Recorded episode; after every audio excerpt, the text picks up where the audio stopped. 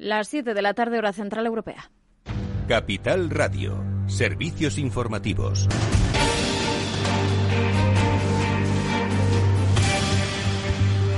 ¿Qué tal? Muy buenas tardes. Empezamos como siempre repasando los últimos datos de coronavirus. El Ministerio de Sanidad acaba de notificar 9.212 nuevos contagios. Eh, ha sumado 389 fallecidos al recuento oficial y la incidencia acumulada se sitúa ya en 218 casos por cada 100.000 habitantes. Todas las regiones salen de ese riesgo extremo, ese nivel que está situado en los 250 casos, excepto Madrid, el País Vasco, Ceuta y Melilla. Y mirando a la vacuna, la segunda entrega de la dosis de AstraZeneca vuelve a generar dudas en la Unión Europea. La farmacéutica ha asegurado este miércoles que aspira a cumplir con esa previsión para el segundo trimestre trimestre del año, el contrato contempla la entrega de 180 millones de dosis entre abril y junio. Sale así al paso de informaciones eh, publicadas ayer que apuntaban que la compañía solo iba a entregar la mitad de esas dosis. Sin embargo, a pesar de esas eh, palabras tranquilizadoras de AstraZeneca, los Estados miembros eh, de la Unión Europea recelan y han anunciado que están trabajando con la farmacéutica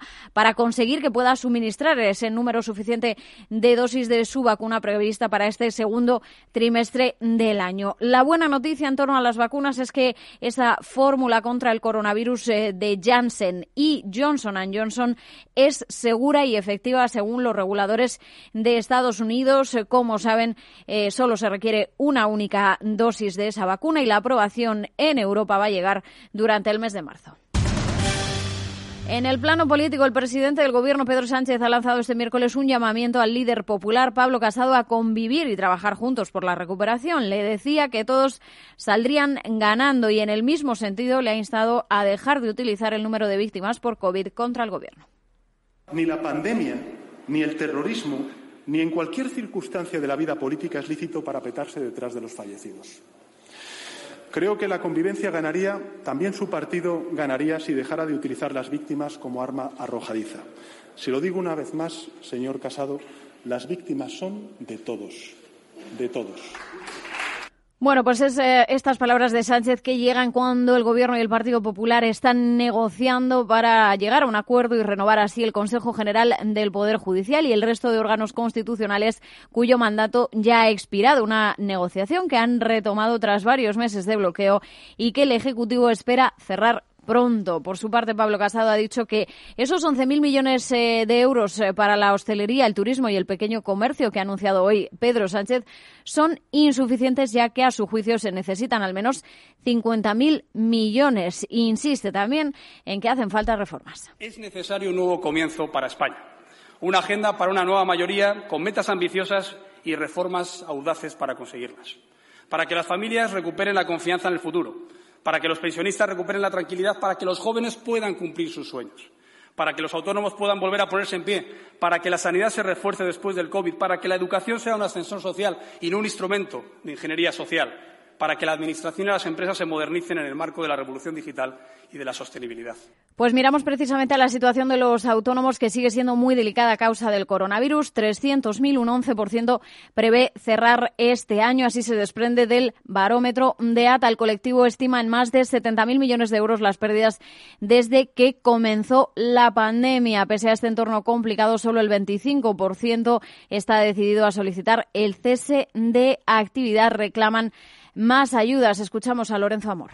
Llega tarde para muchos autónomos va a ser tarde. Bienvenido sea.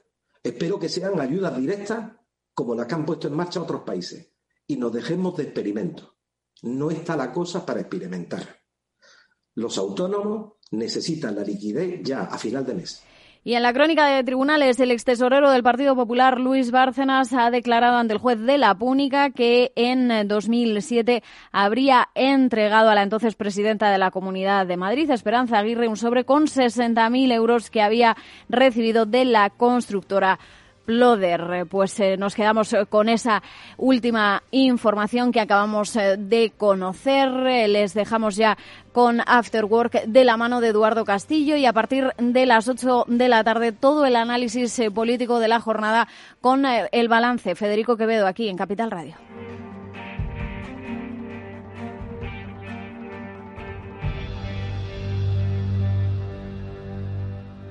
Capital Radio Siente la economía.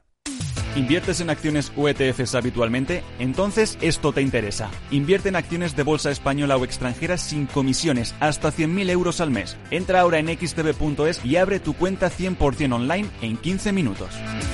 Riesgo 6 de 6. Este número es indicativo del riesgo del producto, siendo uno indicativo del menor riesgo y 6 del mayor riesgo. Están los de solo en efectivo, los de mejor con tarjeta e incluso los de si quieres puedes hacerlo con el móvil. No importa cómo paguen tus clientes. Con la facturación online de Vodafone ahorras tiempo y aumentas la productividad al controlar la facturación de tu negocio desde cualquier dispositivo y lugar. Infórmate en el 1443 y tiendas Vodafone. Vodafone Business, tu partner en la era digital. ¿Ready?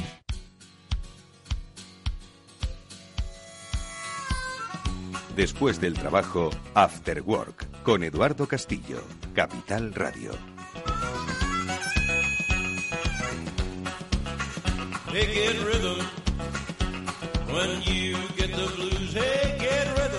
¿Qué tal amigos? Buenas tardes, bienvenidos al After Work que ya comienza hoy en Capital Radio y que va a dar hoy muchas claves sobre el mundo que nos rodea, eh, tan contrastado, tan cambiante, tan interesante tan inquietante. Bueno, pues de todo ello vamos a hablar en diferentes eh, perspectivas y que, como digo, bueno, pues pretenden a través de este programa que vayamos conociendo las diferentes realidades, siempre desde el punto de vista de la economía de la empresa, pues que nos rodean y para que, pues, eh, con los comentarios, las reflexiones que los, sus protagonistas nos compartan, pues también vosotros tengáis os invite a hacer una reflexión personal sobre las decisiones que tomáis en el terreno personal, en el terreno empresarial. Y lo digo porque hoy en este programa de contrastes que vamos a tener en nuestro After Work vamos a empezar hablando de un tema apasionante y que por fin vamos a poder aclarar muchos conceptos. El primero, eh, quien les habla, la minería de Bitcoin, el propio Bitcoin. Sí, hablamos de que es una moneda virtual, que se revaloriza, que está muy volátil, que va a llegar a no sé cuántos, que hay claves, que no hay, hay un límite de Bitcoins en el mundo, en fin, un montón de cosas. Y luego lo de la minería, ¿no? los mineros de Bitcoin, ¿no? que están ahí, pues, mm, dale que te pego, utilizando servidores, porque esa es la capacidad que utilizan. Bueno, pues de conceptos vinculados al mundo del Bitcoin y a la minería vamos a hablar hoy, pero de una manera muy didáctica, y lo vamos a hacer como siempre con la ayuda de nuestro profesor particular José Manuel Vega, el director de estrategia digital del equipo E, es escritor, es conferenciante, y como digo, nos aclara mucho de las rarezas que vivimos en este tiempo. Bueno, pues eso será lo que veamos al principio de este programa, para luego eh, hablar también de otros negocios tradicionales, ojo, donde también tiene mucho que ver, por supuesto, la conexión digital que todos tenemos en este mundo global, pero que, como digo, basado en el negocio eh, tradicional, nos encontramos interesantes experiencias. Por ejemplo, la que nos va a trasladar Juan Osoro, el fundador de una editorial de Curere, que es, eh, eh, tiene una, digamos, una idiosincrasia muy especial. Curere es una plataforma social convertida a su vez en el desarrollo de proyectos que tienen alma y que al final acaban teniendo forma de libro. Lo comentaremos porque estamos hablando de eh, una eh, experiencia pues que quiere pues eh, sacar libros a propósito de personas que han vivido situaciones complicadas, difíciles, que las han superado y que quieren ser, bueno, pues inspiradoras, ejemplares para, para otros. Bueno, pues con su responsable hablaremos en, en este programa y luego, como digo, describiremos eh, siempre un poco los escenarios de este tiempo de economía que vivimos y lo haremos a propósito de un informe, un interesante informe que ha publicado recientemente Conetic sobre el bando de ancha. Si necesitamos más ancho de banda, eh, si necesitamos para desarrollar más actividad, más economía, eh, si lo necesitamos, si lo piden las empresas, por otro lado. Bueno, pues es algo que comentaremos con uno de sus eh, principales responsables. Estará con nosotros eh, Raúl Uria, experto de Conetic. Bueno, pues de todo ello vamos a hablar en este After Work que ya comienza saludando a nuestro primer invitado.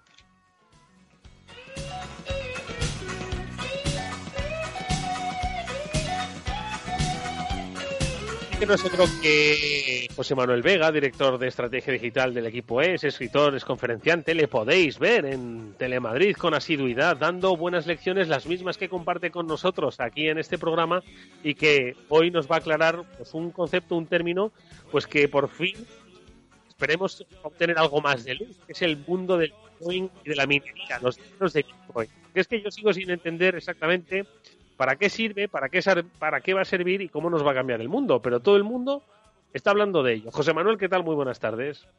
Hola, Eduardo, ¿qué tal? ¿Cómo estamos? ¿Cuántos bitcoins, eh, bitcoins tienes tú? Venga, cuéntanos, confiesa. ¿Uno, pues, dos o ni? Eh, pues mira, sí, tengo, tengo céntimos de bitcoins.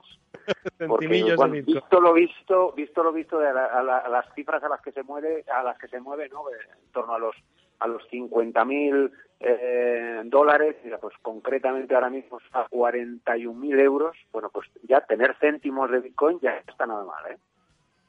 Bueno, pues eh, no estaría nada mal, pero eh, efectivamente en los últimos tiempos hemos hablado, todos hablamos de bitcoins, compartimos información sobre bitcoins, nos sorprendemos a propósito de las informaciones sobre bitcoins, pero yo creo que todavía no llegamos a entender exactamente el papel que está jugando el bitcoin aquí, más que ahora un producto de inversión y sobre todo el desarrollo de actividad vinculada al mundo de las criptomonedas. Y es algo que hoy, pues, vamos a tratar de aclarar, ¿no, José?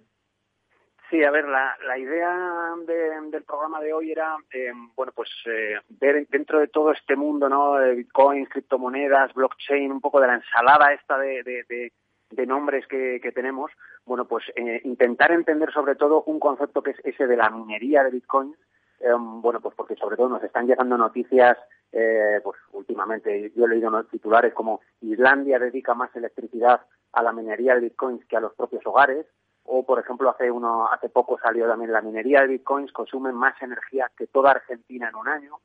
Incluso mira hace dos o tres días leía el nuevo boom de las criptomonedas haciendo desaparecer algunos portátiles.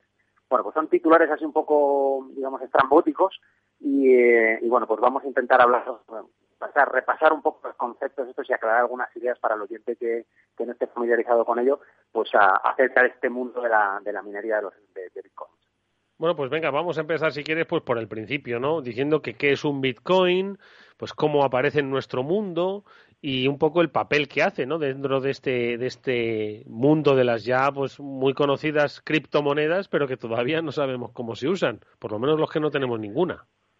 Bueno, pues mira, eh, lo primero de todo es saber que un Bitcoin es una criptomoneda y mm, al fin y al cabo es una moneda para que al final una moneda sea considerada una moneda, lo que tiene que haber es un consenso por, por, por, por, ambas partes, por la parte de un comprador y de un vendedor, por ejemplo, de que eh, reconocen su valor. Es decir, yo a ti te puedo pagar en euros, en dólares, eh, y tú sabes que eso vale dinero, o sea, te puedo pagar con ese tipo de, moneda, o te puedo pagar con, con bitcoins, siempre y cuando tú reconozcas el valor de la moneda que yo te voy a dar, ¿no? Entonces es un poco la idea, la idea general de por qué Bitcoin es una, es una moneda, ¿no?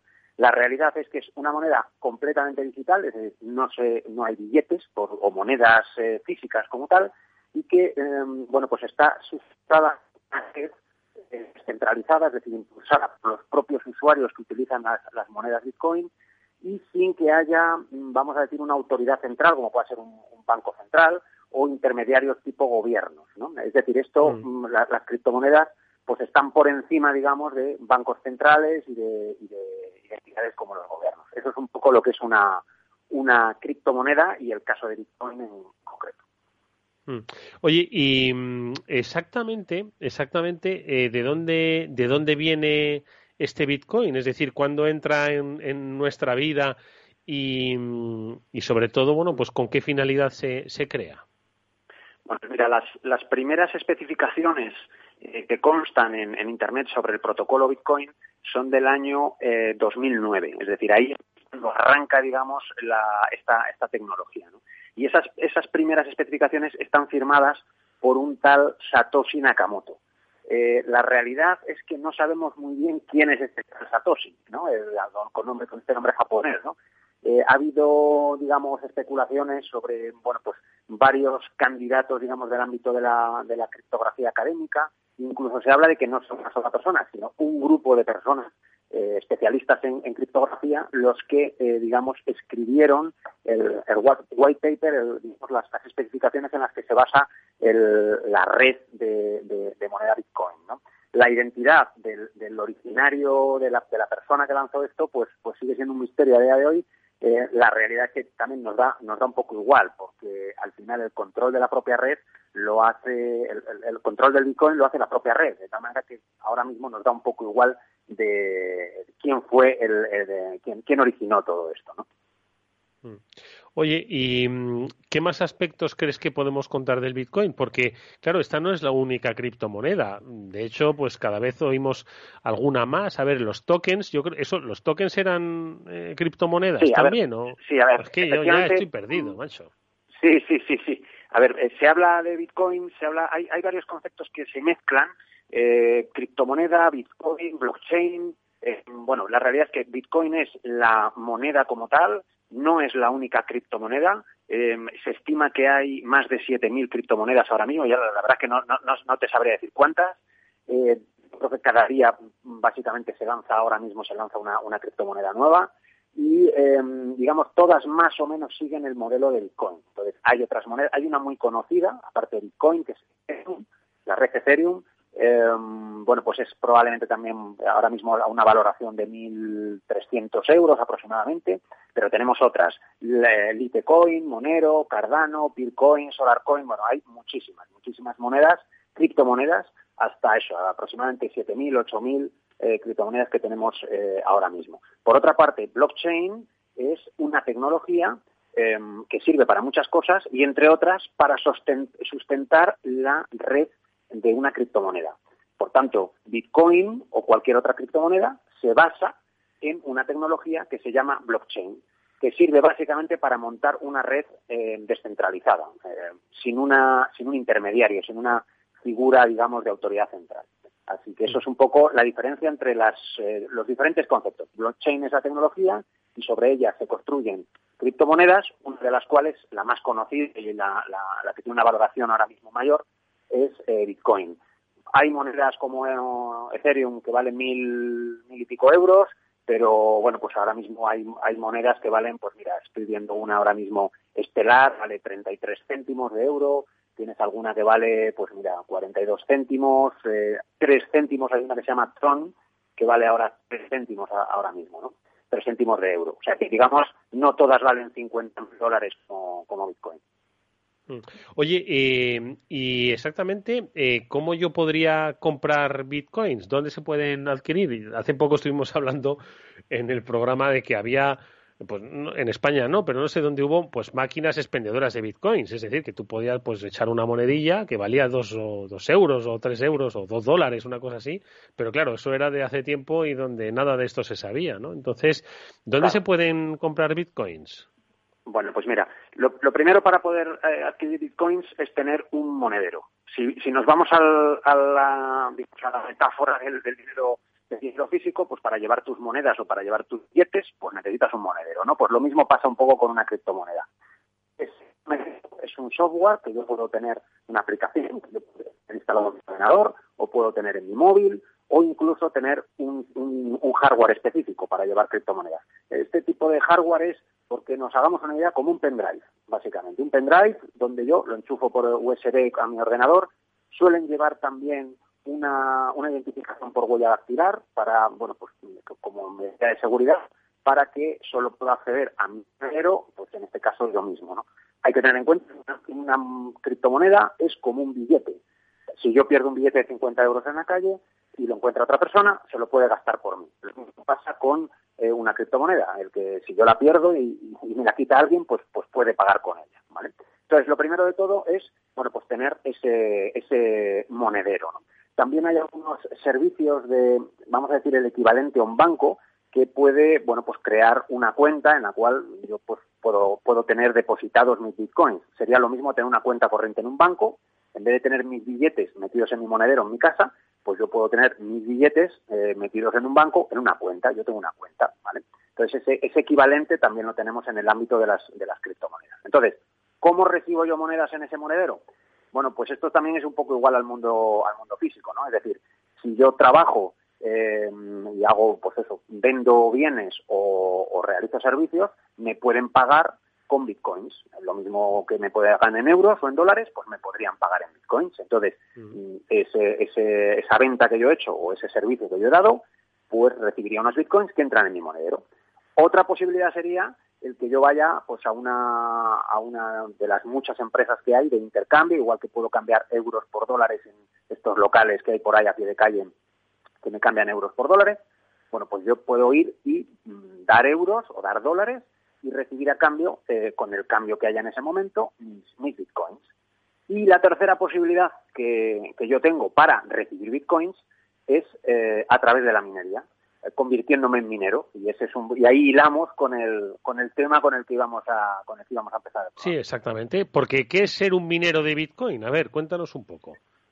Bueno, pues a ver, el, el, Bitcoin se parece mucho, la red de Bitcoin se parecería un poco a eh, lo que es el oro eh, a nivel mundial, ¿no? El oro que hay en el, en el, en el planeta, ¿no? Es decir, por una parte existe un consenso global sobre el valor que tiene eh, la moneda, o en este caso el, lingote de oro, ¿no? O la, o la onza de oro. por otra parte, bueno, pues hay más o menos, digamos que una cantidad finita de oro en el planeta, se, está constantemente excavando y, y, digamos, haciendo minería de la física para, para obtener más oro, pero básicamente el que hay es el que hay y lo mismo ocurre con Bitcoin, porque hay una limitación eh, de la red eh, escrita por el propio Nakamoto de que habrá como mucho 21 millones de, bitcoins, que es lo máximo que se puede minar. Eso lo veremos, lo veremos luego, ¿no? Entonces, digamos que hay, eh, al final, un minero de los del oro, pues bueno, va a una mina donde le han dado autorización, se pone ahí a excavar, obtiene el oro y normalmente se queda un poquito de ese oro a cambio de, todo el que ha extraído en una mina donde le han dejado trabajar, ¿no? Bueno, pues esto es un poco lo que hace el minero de Bitcoin. En vez de pico y pala y dinamita, pues el, minero de Bitcoin lo que tiene es, vamos a decir, capacidad computacional. Es decir, aporta ordenadores, un ordenador potente, eh, cede eh, capacidad computacional para principalmente tres labores. Procesar operaciones dentro de la red y garantizar la seguridad y mm, conseguir la sincronización de, bueno, pues de todos los monederos, pues por ejemplo, cada vez que yo, por ejemplo, yo te pago con bitcoins, yo te pago a ti, bueno, pues hay una transacción que, que, tiene que ser guardada y sincronizada en todo el sistema. ¿no? Bueno, pues los mineros de Bitcoin lo que hacen básicamente es eh, hacer este tipo de operaciones con la capacidad computacional que aportan y a cambio cobran en Bitcoins. Esa es un poco la idea del, del, del trabajo que hacen estos señores. Son, por mm. definirlo de alguna manera, los que se encargan de mantener el sistema, la red, en la, en la cual se basan eh, la criptomoneda, el Bitcoin en, particular. Oye, entiendo que este minero, pues el del pico y la pala, y mm, ponía su, su esfuerzo físico, pero este minero de Bitcoin pone su talento computacional. ¿Es, ¿Son programadores que entienden de estos lenguajes y están todo el día dándole a la tecla o cómo?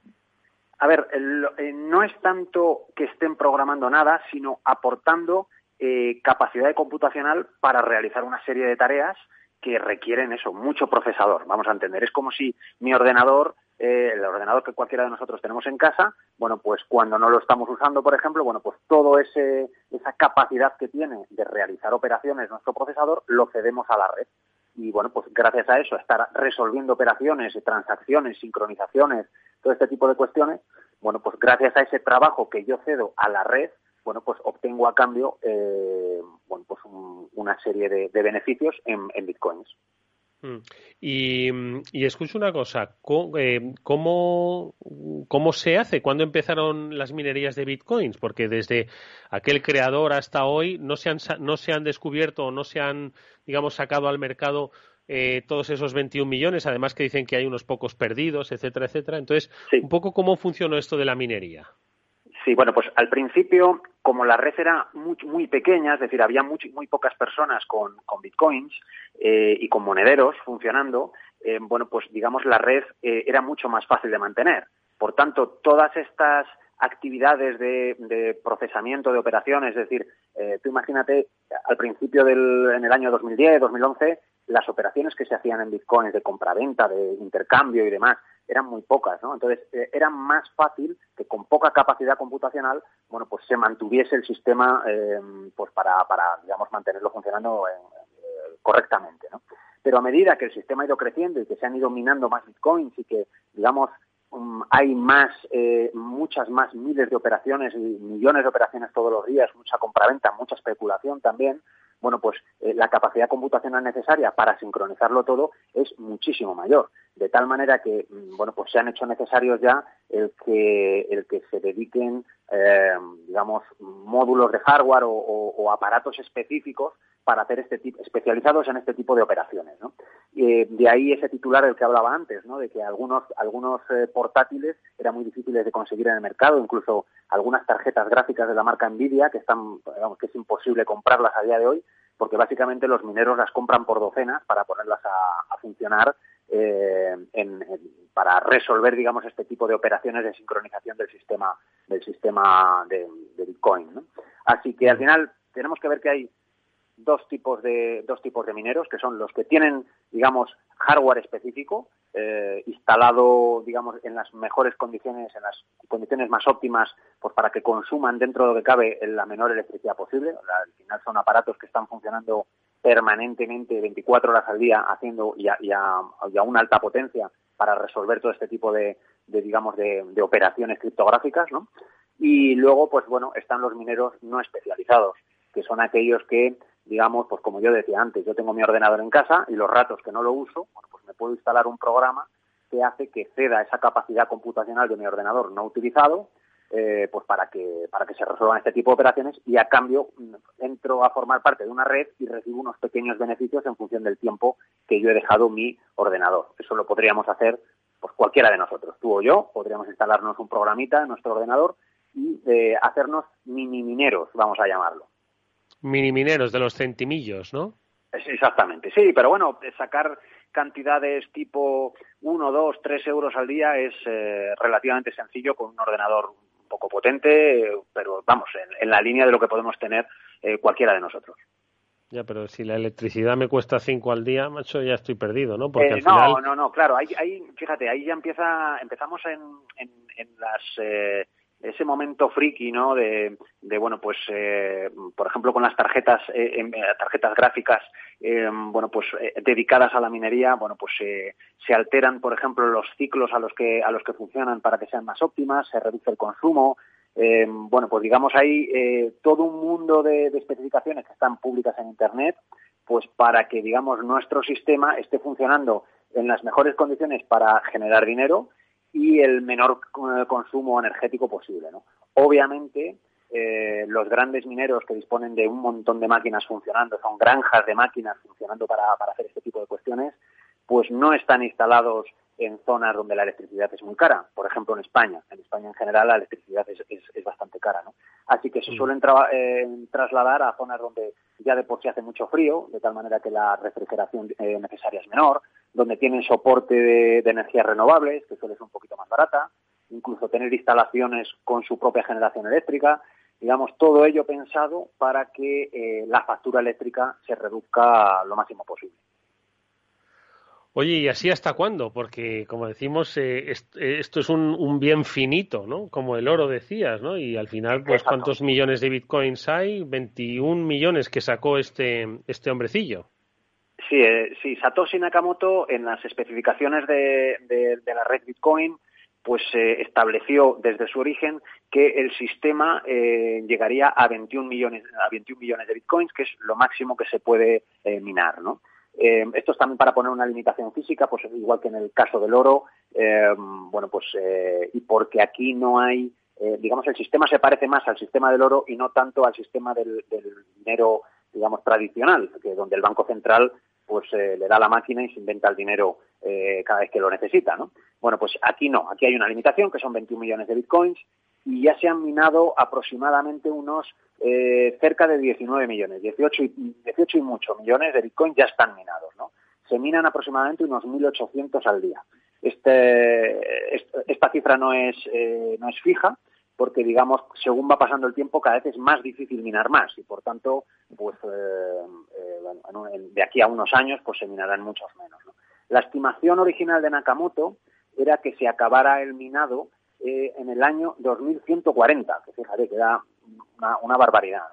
Pero la realidad es que hemos ido muy rápido y en el periodo, por ejemplo, 2009-2020, es decir, desde el origen del Bitcoin hasta el año pasado, se ha minado el 85% de, esos 21 millones. Se estima minar otro 9% en los próximos 4 o 5 años aproximadamente.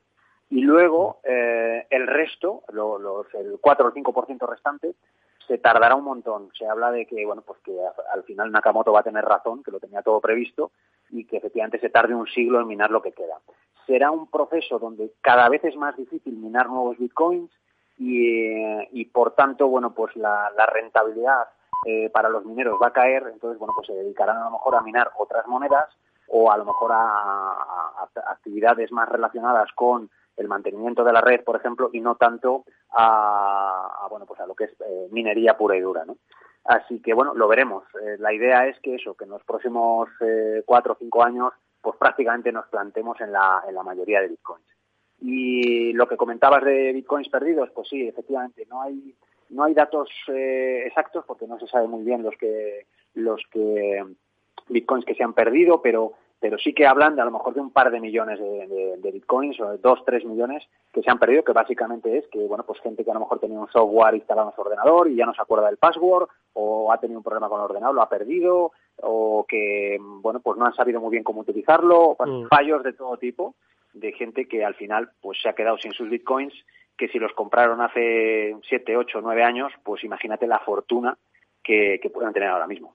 Madre mía es mejor ni pensarlo. Pero bueno, eh, que la verdad es que nos has clarificado y mucho este fascinante mundo del Bitcoin, de la minería, que ojo, que no deja de ser pues un aspecto más de este curioso y complejo mundo digital al que muchas personas y empresas, bueno, pues van eh, poco a poco acercándose, pues con sus eh, ventajas, con sus riesgos, ojo, porque además, en fin, eh, el, bien preciado en este caso es la capacidad computacional, así que si uno no lo hace voluntariamente, igual se lo están quitando por la parte de atrás, que eso es otro de los aspectos que hablamos muchas veces en el tema de la ciberseguridad. Pero lo hemos conocido, yo creo que con mucha más claridad, por fin, y ha sido gracias a José Manuel Vega, nuestro profesor particular, el director de estrategia digital del equipo E, el que nos lo ha aclarado y al que, como siempre, te agradecemos mucho que nos hayas dado estas lecciones de vida, de economía y de mundo digital. José, muchísimas gracias. Mucha suerte y hasta muy pronto.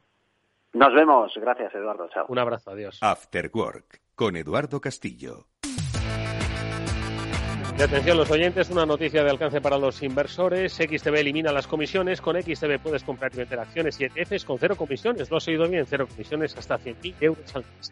Tienes que entrar en xtb.es, abrir tu cuenta en menos de 15 minutos, en un proceso 100% online y podrás comprar y vender cualquier acción por cero comisiones en xtb.es. Riesgo 6 de 6. Este número es indicativo del riesgo del producto, siendo uno indicativo del menor riesgo y 6 del mayor riesgo.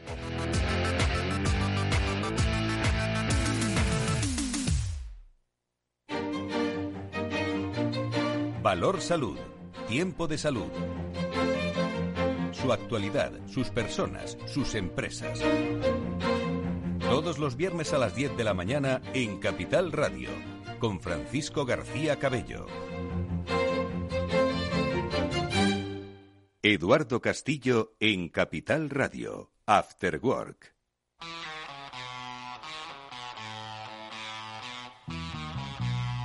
Nuestra próxima historia es eh, una historia interesantísima de solidaridad, de ayuda, de reconocimiento, de testimonio, que evoluciona pues como todas las cosas en este mundo, que de una idea, de un concepto, de una necesidad, hoy podemos estar hablando de una editorial. Pero siempre, ojo, con una finalidad, con la de ayudar eh, y no tener un ánimo o un fin de lucro, eh, pero siempre hemos reivindicado que incluso las experiencias que no tienen ánimo de lucro deben ser bien gestionadas.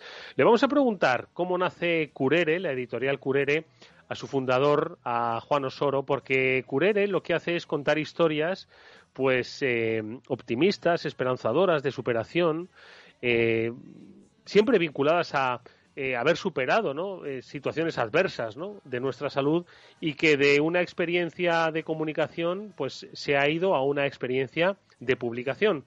Juan Osoro, como decimos, es el fundador de la, eh, la editorial Curere. Juan, ¿qué tal? Muy buenas tardes. Hola, buenas tardes. ¿Qué tal? ¿Cómo estáis? Oye, Juan, cuéntanos un poco el proyecto, porque curere, como decís vosotros en vuestra página web, son palabras que curan, que alientan, que reconfortan, que nació como una idea de ayudar a otras personas a que a través de los testimonios ¿no? de superación y optimismo de personas que habían padecido ¿no? pues algún tipo de afección y que por fortuna se había superado, pudiesen ser inspiradores. Una eh, inspiración sin ánimo de lucro que ha derivado en una editorial. Cuéntanos un poco cómo se ha ido de un sitio a otro. Sí, bueno, la, editorial Curere no se, no se explicaría sin, sin, lo que es la asociación Curere. Eh, la asociación Curere se dedica, puso en marcha el, proyecto Curere, que se hizo realidad como plataforma social en Internet a finales del, mes de junio del año 2016. Desde ese momento y hasta el día de hoy hemos centrado nuestro objetivo sobre todo en la validación del, proyecto, ¿no? sobre todo en todo el ámbito nacional. Y, y en ese periodo, desde, desde, ese, desde ese año, pues ha demostrado una fuerte credibilidad basada sobre todo en la transparencia y en el respeto y en las, en las buenas prácticas. Los resultados con ello, con, con esto ha sido, han sido excelentes. Eh, desde la asociación, pues hemos conseguido mm, situar a, a Curere, pues que es un referente en España y, eh, y ahora mismo, pues estamos en, en diferentes países. Eh, estamos en, bueno, pues eh, se extiende prácticamente por seis países: España, México, Argentina, Colombia, Perú y sur Estados Unidos principalmente. ¿no? El resultado es que tenemos más de más de un millón de visitas eh, al año en, la plataforma curere.org con un target en el sector de salud muy segmentado, pero la iniciativa de la asociación queremos que vaya más allá de los testimonios y pretende también que a través de la experiencia emocional y sobre todo más subjetiva ser una vía para atender a esas demandas y necesidades que producen esas situaciones adversas, principalmente relacionadas con la salud y de ahí nace eh, la editorial Curere como una iniciativa viable y sostenible ¿no? a raíz de, este proyecto.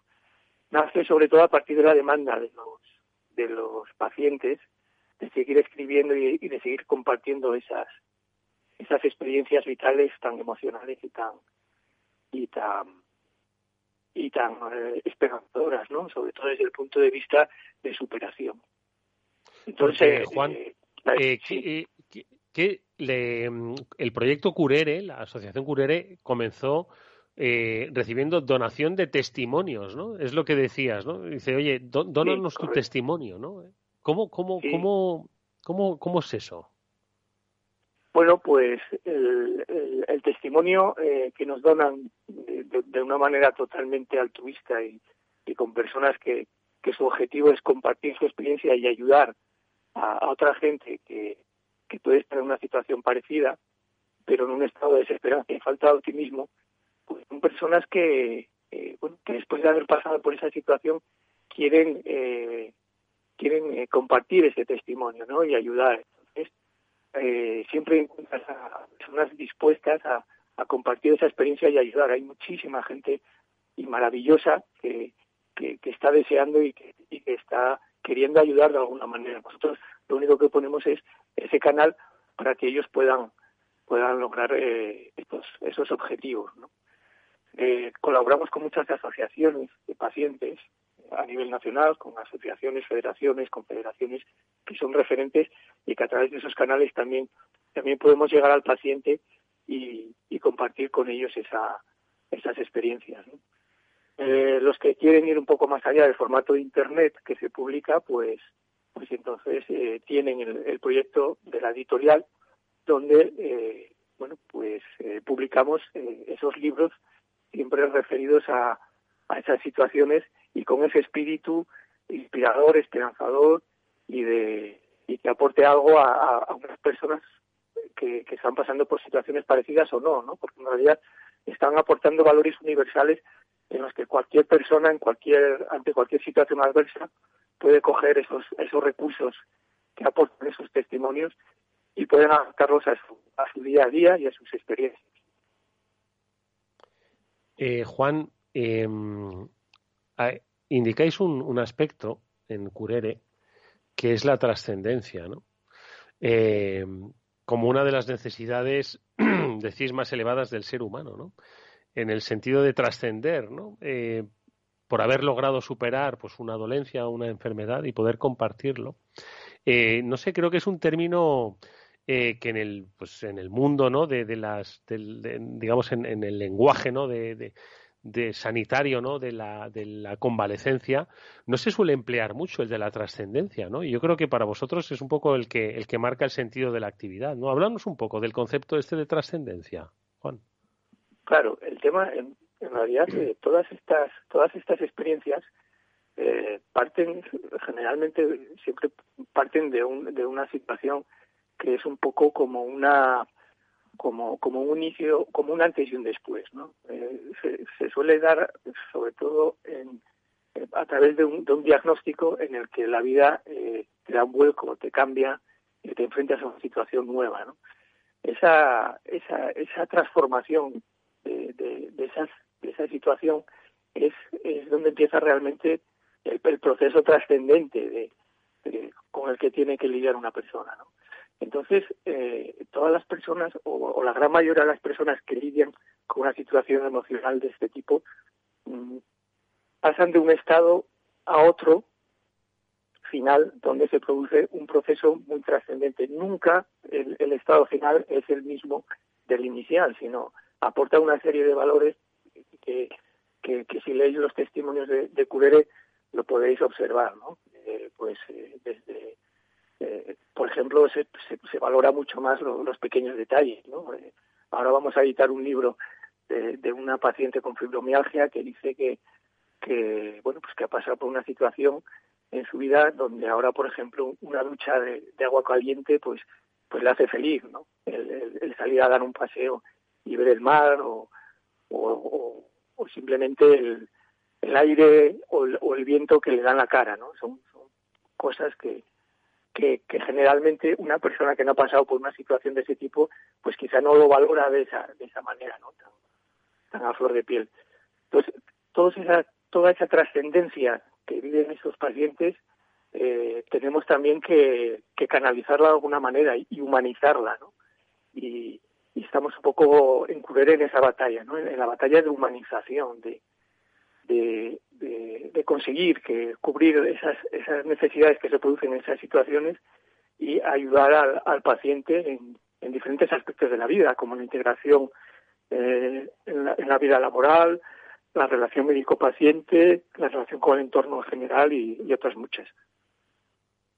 Sí, básicamente se, se quiere lograr la, empatía. De todas formas, es un aspecto sensible porque eh, desde Curere, eh, Juan, eh, se ven historias positivas y de superación.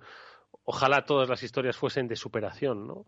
pero no lo son, ¿no? No lo son. Entonces, no sé si en ese sentido, pues, de alguna forma, también hay historias humanas detrás de historias pues que no han podido ser superadas, como siempre han dicho, ¿no? Y es un debate complejo, ¿no? Dice, oye, todo el mundo quiere superarlo, pero no todo el mundo puede, ¿no? Por mucho que quiera, ¿no? Entonces, en este sentido, ¿cuál es el análisis que hacéis en un poco en este entorno, insisto, donde la emocionalidad está a flor de piel, donde la empatía es una de las, de las virtudes para familiares, para pacientes, y donde quizás otras familias, quizás un testimonio, pues no podría ser tan optimista, ¿no? Como el que podría, eh, como el que comparten, ¿no? Quienes son los, los embajadores, ¿no? De Curere. Entonces, en ese sentido, ¿qué reflexión haces en torno a, a esta dicotomía que a veces surge con respecto a la convalecencia de una enfermedad?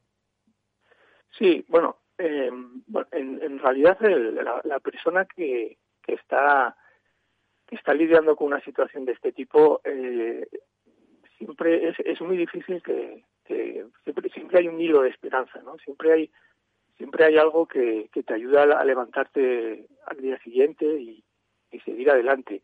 Por muy pequeño que sea, siempre yo no sé, mi reflexión es que siempre hay, hay algo en lo que en lo que te puedes lo que te, a lo que te puedes agarrar. ¿no?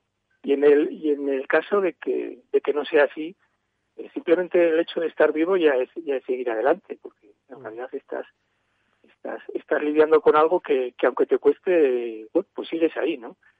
Eh, si, si esa situación la compartes, eh, aunque, aunque no te apetezca, aunque no quieras, si la compartes, eh, siempre va a haber gente que te va a ayudar, siempre va a haber gente que va a estar detrás y con, y con ganas de, echarte una mano. ¿no? Eh, nosotros mm. hay muchas muchas situaciones eh, estigmatizadas. ¿no? Ahora mismo estamos en una campaña de captación de, testimonios con Asia, que es la Asociación de, Incontinencia Fecal. Eh, hay verdaderos dramas detrás de la incontinencia fecal, porque está muy estigmatizada y es una enfermedad invisible. Nadie quiere ni oír ni, ni, hablar de ella, ni los propios pacientes. Y, y pues hay situaciones verdaderamente dramáticas donde eh, la gente que, que, que, lo cuenta eh, se da cuenta de que, de que hay gente como ellos y, se les abre un mundo de, esperanza y de, y de, y de ilusión, porque aparte que es que hay eh, tratamientos y, y la gente los desconoce por no, mm. por no compartir esa situación. Mm. yo creo que siempre hay un hilo de esperanza para ese, para ese tipo de situaciones. Bueno, pues eh, invitamos a que mm, leáis y, compréis eh, libros. ¿A qué hora llega papá? El dolor sí tiene nombre. Cara a cara con el monstruo. Vivir con Mr. Parkinson, escrito por personas que lo han vivido, lo quieren compartir y cuyos eh, beneficios, por supuesto, siempre destinan a entidades eh, de apoyo, de lucha, de investigación para las eh, diferentes bueno, dolencias que, que, muchos padecen. Os invitamos a que naveguéis un poco en Curere, que conozcáis las historias y si alguno de vosotros o vosotras que nos está escuchando, bueno, pues vive una circunstancia o en primera persona o bien directa, quizás es una muy buena herramienta para conocer otros testimonios, para empezar, para empatizar y para conocer el concepto de trascendencia, para ver cómo podemos formar parte de ella. Es una interesantísima eh, eh, acción la que desarrollan nuestros invitados y Juan Osoro es uno de sus responsables como fundador de la editorial. Juan, os deseamos toda la suerte del mundo. Muchas gracias y hasta muy pronto. Muchísimas gracias. Después del trabajo, After Work, con Eduardo Castillo, Capital Radio.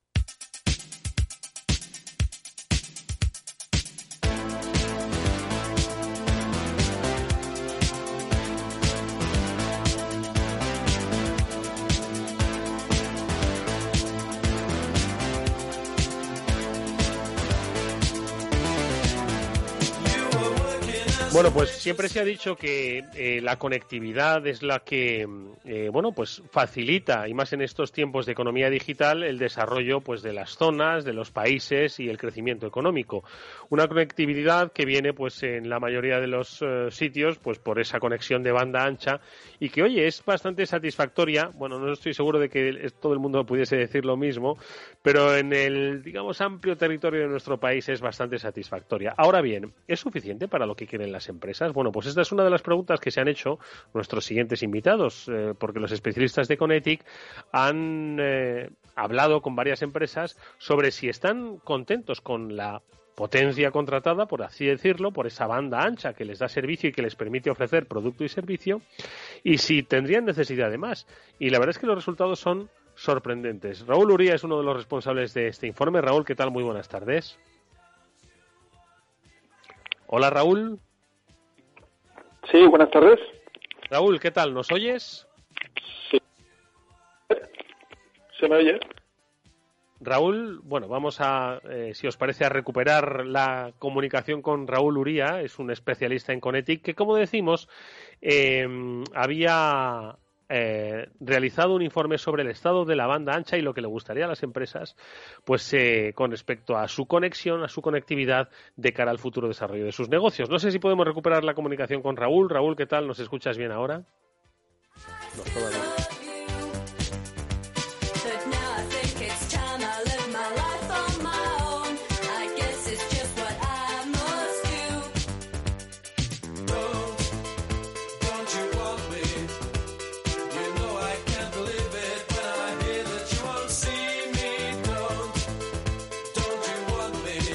Sí, recuperamos esa comunicación con nuestro invitado Raúl Uría. Raúl, ¿nos escuchas?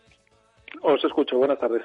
Perfecto, muy buenas tardes. Oye, hablábamos de que habéis hecho un estudio interesantísimo sobre, pues un poco la sensación, la percepción que tienen las empresas con respecto a su conexión. Si creen que necesitan más o mira si creen que necesitan menos. Y la verdad es que muy interesante, porque si bien están de momento satisfechas con esa conectividad de banda ancha, con, por lo menos con lo que tienen contratado, por otro lado, dicen que no les importaría pues eh, tener un poquito más, que eso les ayudaría a desarrollar un poco más su actividad, ¿no?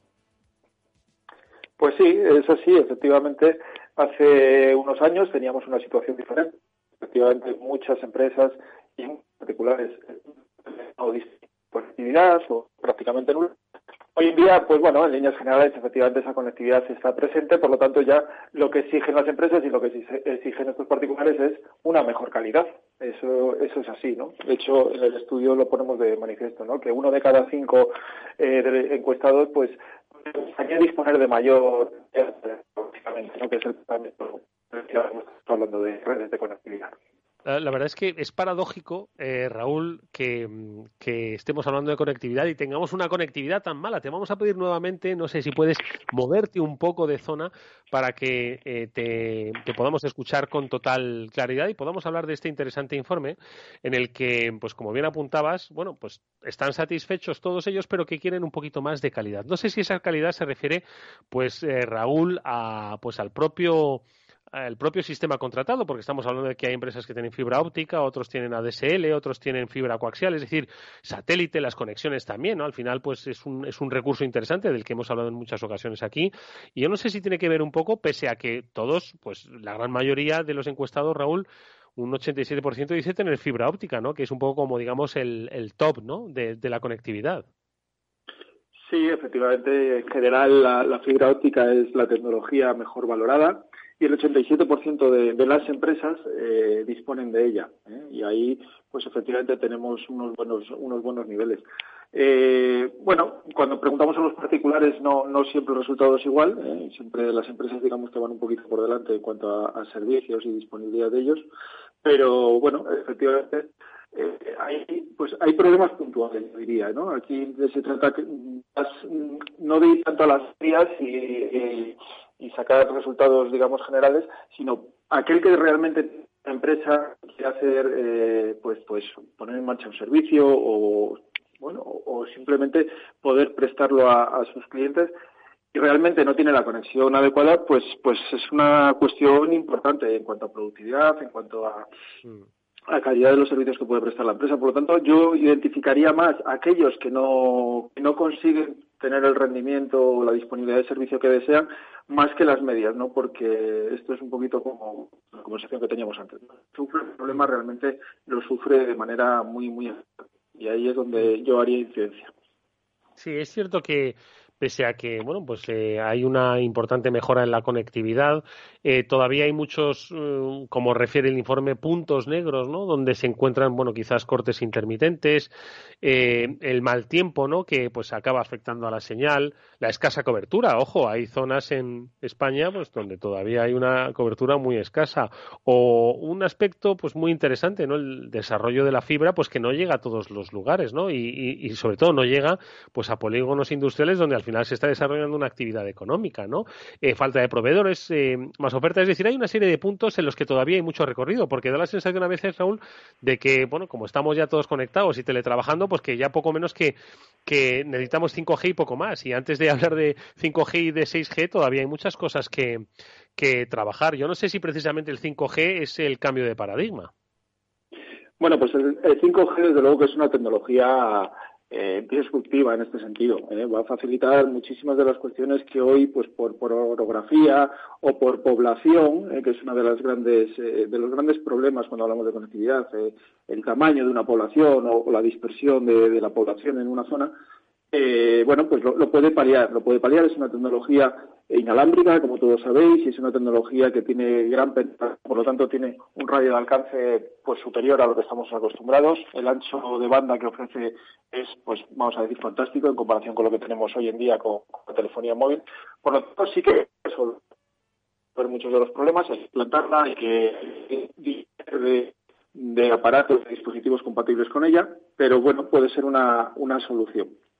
Hablamos de, la conectividad en cuanto a empresa y en cuanto a productividad, pero efectivamente no me gustaría olvidarme de eh, esa parte, esa vertiente que tiene en cuanto a la posibilidad de fijar población en las localidades, en los, eh, estamos hablando siempre de, la España despoblada o de la España que se nos despobla cada día. Bueno, pues eh, lógicamente disponer de conectividad en todos los puntos, el poder trabajar tanto como empleado para una empresa, tanto montar una empresa y trabajar para tus clientes, poder conectar con tus proveedores, es algo, es algo esencial. Hoy en día a la hora de fijar, fijar población, pues eh, todos sabemos lo que nos ofrece la tecnología. Nos ofrece economía, nos ofrece productividad, pero también nos ofrece ocio, cultura, eh, mm. nos permite hacer un montón de cosas. Por lo tanto, es algo en lo que se está invirtiendo, se ha invertido y hay que seguir invirtiendo por lo que estamos viendo en, en, este, en este estudio que hemos realizado.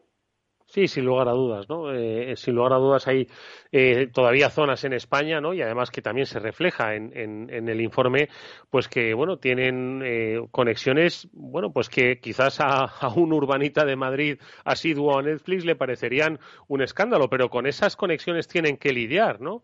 Y que, y que y tienen que desarrollar negocios cada día más digitales. Ojo, nos están, estamos todos, incluso desde los medios, diciendo permanentemente que es que el camino en estos tiempos de pandemia eh, es digital, pero claro, si no hay una autopista que lo facilite, estamos como con las conectividades geográficas, que vamos a tener un problema de España de dos velocidades digitales, ¿no? Sí, yo creo que ese es un símil importante y, os pasará a vosotros. Seguro que cada día tenéis más oyentes, ¿no? Que, que os reciben a través de Internet y, y bueno, pues las frecuencias eh, clásicas se usan y están ahí y no desaparecerán, pero, pero bueno, van compaginándose con, otras tecnologías. Es importante que, lleguemos a todo el mundo. Cuando, cuando hablamos de conectividad, efectivamente, hace unos años pensábamos en, grandes infraestructuras, en puentes, en carreteras, en, grandes puertos y aeropuertos. Hoy tenemos que pensar desde el minuto cero en, los datos. ¿eh? No podemos eh, planificar absolutamente nada en cuanto al territorio, en cuanto a población, sino estamos planificando también los datos. ¿eh? La gente necesita datos hoy en día para vivir y, así lo tenemos que tener. De claro, eh, yo siempre digo una cosa, eh, es mucho más barato, mucho más barato y el rendimiento puede ser incluso superior un kilómetro de fibra óptica que un autovía. Por lo tanto, no hay para no tener ese kilómetro. Mm. ¿eh? Si tiene que ser fibra, fibra, si es 5G. Efectivamente hay muchas tecnologías, algunas de ellas se ven afectadas por el tiempo, por el clima, otras porque realmente son tecnologías, bueno, pues digamos ya superadas o suficientemente maduras como para ser sustituidas, pero... Muy interesante, muy interesante. Este informe que pone un poco de relieve, pues cuál es el sentir la temperatura de la banda ancha en nuestro país en un tiempo donde se nos está pidiendo, además a marchas forzadas, que transformemos digitalmente eh, las empresas, las sociedades. Bueno, si hay, como dice nuestro invitado, kilómetros y kilómetros de fibra, pues todos vamos a poder contribuir eh, como usuarios, como eh, oferentes de servicios y productos, como consumidores, pues un país desarrollado y digital. Es el estudio que ha realizado Connectic y uno de sus responsables, eh, Raúl Urián, nos lo ha comentado aquí en directo. Muchísimas gracias por haber estado con, con nosotros. Mucha suerte para el futuro y hasta muy pronto, Raúl. De acuerdo, gracias. Adiós. Bueno, pues yo creo que este quizás puede ser un ejemplo. Bueno, esto no era conexión eh, de banda ancha, estamos hablando de redes de telefonía, pero bueno, madre mía, a veces no nos acompañan, pero bueno, nos ha sido más que suficiente para entender que todavía queda mucho recorrido y kilómetros de fibra que tirar si es que queremos que se nos llene la boca diciendo que España es verdaderamente digital. Amigos, nos despedimos hasta mañana que volveremos al Afterword de Capital Radio como siempre a la misma hora a las 19 eh, y aquí os estaremos esperando con más eh, comentarios, más reflexiones, más experiencias de vida y de empresa. Hasta entonces, cuidaros.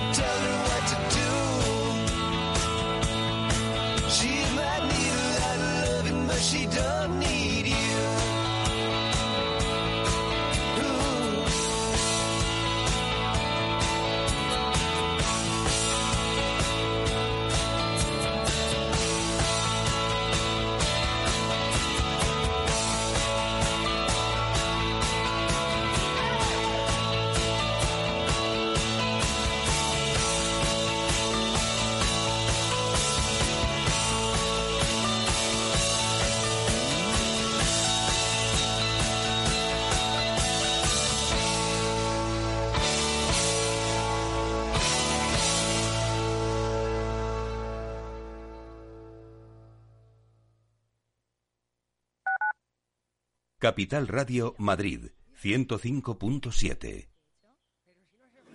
Mus. Mus. Mus. Cinesio. Te toca, Sinesio. ¿Qué pasa? Oye, Sinesio, no, ¿qué, ¿qué te pasa a ti? Que te veo muy onnubilado, que no te veía yo así de ausente desde que te prometiste con la maruja. Si es que tengo un aparato que me resuelve todas las dudas, estoy a la última en los mercados. Anda, mira, ya está Sinesio con sus inventos. Sinesio el ingeniero. Atiende, Paco, mira lo que he descubierto. Alexa, ponme Capital Radio, maja. Te damos la bienvenida a Capital Radio. Puedes escuchar la señal en directo o nuestros mejores audios en formato podcast. Directo o podcast. ¿Qué quieres escuchar? Ponme los podcasts, Alexa. Has elegido podcast. Vas a escuchar las noticias de Capital Radio. Con esto, Paco, vamos a echar el órdago a los mercados. Natural.